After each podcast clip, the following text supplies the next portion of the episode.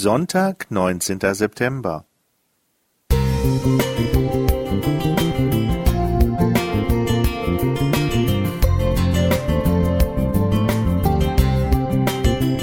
Ein kleiner Lichtblick für den Tag.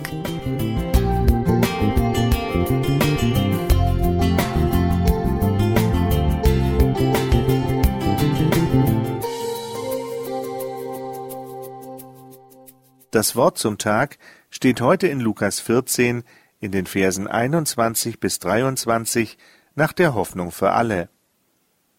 Geh gleich auf die Straßen und Gassen der Stadt und hol die Bettler, verkrüppelten Blinden und Gelähmten herein.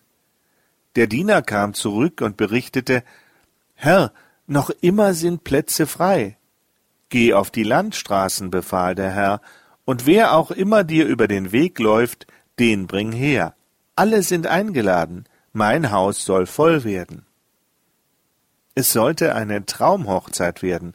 Die prunkvolle Feier war bestens vorbereitet, mit auserlesenen Speisen, mit aufwendiger Dekoration und stilvoller Musik. Die Mutter der Braut hatte keine Kosten gescheut. Stolze 35.000 US-Dollar. Doch dann bekam der Bräutigam in letzter Minute kalte Füße, die Hochzeit platzte, das Bankett zu stornieren war nicht mehr möglich. Was tun? Kari Duane, die Mutter der 27-jährigen Braut, hatte eine Idee. Kurzfristig lud sie die 120 Hochzeitsgäste wieder aus und machte aus dem Hochzeitsbuffet ein Festmahl für die Obdachlosen von Sacramento, der Hauptstadt Kaliforniens. Nun saßen die Bedürftigen im Kerzenschein an langen Tafeln an einem der nobelsten Hotels der Stadt, wurden bedient und genossen leckere Vorspeisen, saftige Steaks und ausgefallene Desserts.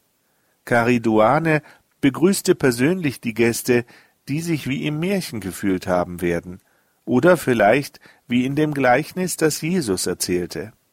Dieses Mal ist es Gott, der in sein Reich einlädt. Bei Lukas bildlich dargestellt als Festmahl. Matthäus beschreibt es als eine königliche Hochzeit. Das Festmahl ist angerichtet und das beste Fleisch wurde dafür gebraten. Alles ist bereit. Nachzulesen in Matthäus 22, Vers 4. Doch die Gäste lassen sich entschuldigen oder bleiben einfach weg. Was tun?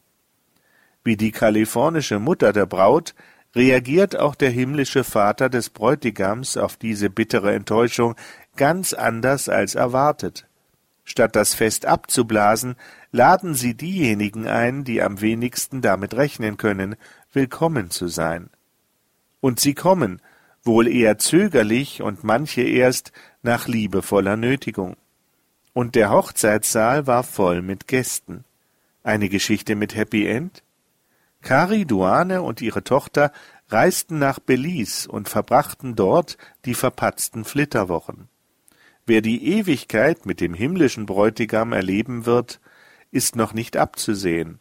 Eingeladen sind alle, doch wer wird das Hochzeitsmahl tatsächlich essen? Zweierlei ist sicher, du bist willkommen, und diese Hochzeit wird nicht abgesagt. Rolf J. Pöhler Thank you.